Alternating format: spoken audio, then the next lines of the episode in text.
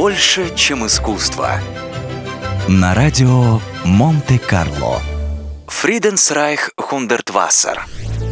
Имя архитектора Фриденсрайха Хундертвассера знакомо, наверное, каждому, кто хоть раз побывал в Вене. А для австрийцев оно значит почти то же, что Гауди для каталонцев. Хундертвассер родился в Вене в 1928 году. Мальчика назвали Фридрихом.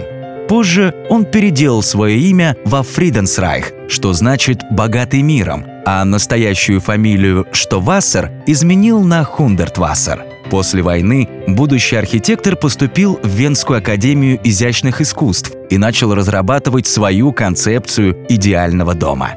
Прямая линия безбожна и безнравственна. Прямая линия – это не линия творчества, это линия подражания – утверждал художник и стремился создать собственную философию архитектуры, вписывая человеческие дома в природу, а не изменяя ее.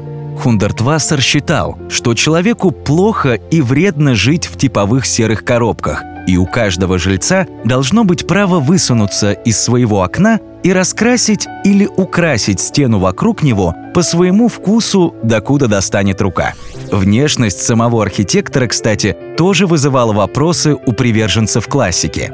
Например, Кундертвассер никогда не носил одинаковых носков. Когда же его спрашивали, почему вы носите разные носки, архитектор парировал. А почему, собственно, вы носите одинаковые? Своими пряничными зданиями, похожими на жилище гномов, Кундертвассер прославился далеко за пределами родной Австрии. Его сказочные домики можно встретить по всему миру – в Японии, Израиле, США, Новой Зеландии.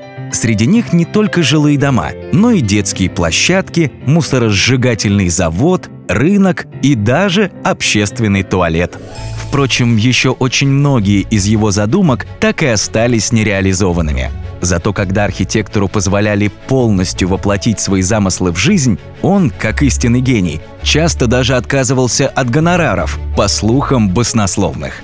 Неудивительно, что и спустя годы после смерти художника его творения продолжают вдохновлять архитекторов по всему миру. Больше, чем искусство. На радио Монте-Карло.